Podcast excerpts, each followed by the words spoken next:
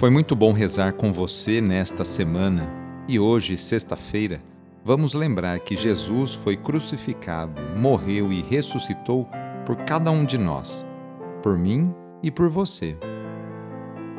Iniciemos esta oração traçando sobre nós o sinal da cruz, sinal do amor de Deus por cada um de nós.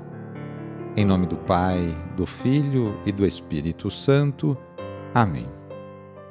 Senhor nosso Deus, nosso Pai, nós cremos em vós, nós esperamos em vós, nós vos amamos, nós vos agradecemos este dia e vos damos graças porque estamos com vida.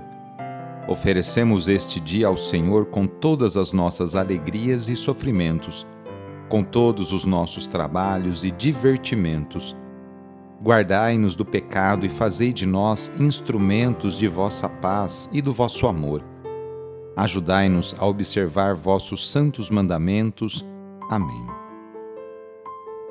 Nesta sexta-feira, dia 28 de janeiro, o trecho do Evangelho é escrito por Marcos, capítulo 4, versículos de 26 a 34.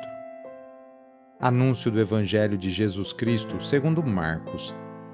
Naquele tempo, Jesus disse à multidão: O reino de Deus é como quando alguém espalha semente na terra ele vai dormir e acorda, noite e dia, e a semente vai germinando e crescendo, mas ele não sabe como isso acontece. A terra por si mesma produz o fruto.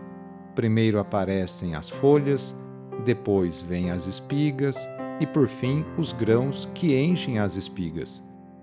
Quando as espigas estão maduras, o homem mete logo a foice, porque o tempo da colheita chegou. E Jesus continuou: Com que mais poderemos comparar o reino de Deus? Que parábola usaremos para representá-lo? O reino de Deus é como um grão de mostarda que, ao ser semeado na terra, é a menor de todas as sementes da terra. Quando é semeado, cresce e se torna maior do que todas as hortaliças, e estende ramos tão grandes que os pássaros do céu podem abrigar-se à sua sombra. Jesus anunciava a palavra usando muitas parábolas, como estas, conforme eles podiam compreender. E só lhes falava por meio de parábolas. Mas, quando estava sozinho com os discípulos, explicava tudo. Palavra da Salvação. Hoje a Igreja celebra São Tomás de Aquino Tomás nasceu em 1225 na Campânia, em uma família feudal italiana. Ingressou no mosteiro beneditino de Monte Cassino aos cinco anos de idade, dando início aos estudos que não pararia nunca mais. Ainda jovem, mesmo com a resistência da família, fez-se dominicano.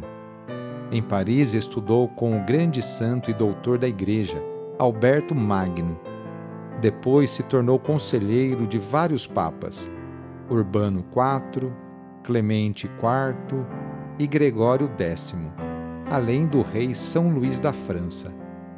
Também lecionou em grandes universidades de Paris, de Roma, Bolonha e de Nápoles, e jamais se afastou da simplicidade de ser frei, da disciplina que cobrava tanto de si quanto dos outros e da caridade para com os pobres e doentes. Grande intelectual, vivia imerso nos estudos, chegando às vezes a perder a noção do tempo e do lugar onde estava. Sua norma de vida era oferecer aos outros os frutos da contemplação. Sábios e políticos tentaram muitas vezes homenageá-lo com títulos, honras e dignidades mas Tomás sempre recusou.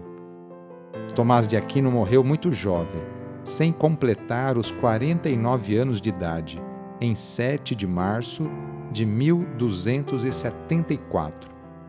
Ele é o padroeiro das escolas públicas, dos estudantes e dos professores. Hoje, sexta-feira, rezemos especialmente pelos enfermos. Neste momento de pandemia que passamos, lembremos daquelas pessoas que estão sofrendo de alguma enfermidade. tanto aquelas que estão em suas casas, quanto aquelas que estão no leito de um hospital. Que cada uma delas e seus familiares sintam-se confortados e fortalecidos por Jesus Cristo, que também enfrentou muitos sofrimentos no próprio corpo. Caso seja possível, aproxime-se da pessoa doente, ou então lembre-se dela e reze junto. Senhor, que passastes fazendo bem e curando os doentes, dignai-vos abençoar estas pessoas doentes. Dai vigor ao seu corpo e fortaleza ao seu espírito. Dai-lhe paciência nos sofrimentos e fazei que recupere a saúde, de modo que, reintegrado na convivência da família, possam bendizer-vos com renovada alegria. Vós que sois Deus, com Pai, na unidade do Espírito Santo. Amém. No final de mais uma semana, renovemos juntos nossa profissão de fé. Creio em Deus Pai Todo-Poderoso, Criador do céu e da terra, e em Jesus Cristo, seu único Filho, nosso Senhor, que foi concebido pelo poder do Espírito Santo, nasceu da Virgem Maria padeceu sob Pôncio Pilatos, foi crucificado, morto e sepultado. Desceu à mansão dos mortos, ressuscitou ao terceiro dia, subiu aos céus, está sentado à direita de Deus Pai Todo-Poderoso, donde há de vir a julgar os vivos e os mortos. Creio no Espírito Santo, na Santa Igreja Católica, na comunhão dos santos, na remissão dos pecados, na ressurreição da carne na vida eterna. Amém. A nossa proteção está no nome do Senhor, que fez o céu e a terra. O Senhor esteja convosco, Ele está no meio de nós. Desça sobre você, sobre a sua família, sobre o seu trabalho e intenções a bênção do Deus Todo-Poderoso. Pai, Filho e Espírito Santo. Amém. Sagrado coração de Jesus, fazei o meu coração semelhante ao vosso. Foi muito bom rezar com você hoje. Se a oração está te ajudando, eu fico muito contente. Então, que tal enviá-la para seus contatos? Familiares, amigos, conhecidos, enfim, todos. E aproveite também este final de semana, no sábado ou no domingo, para participar da missa, ir aí perto da sua paróquia.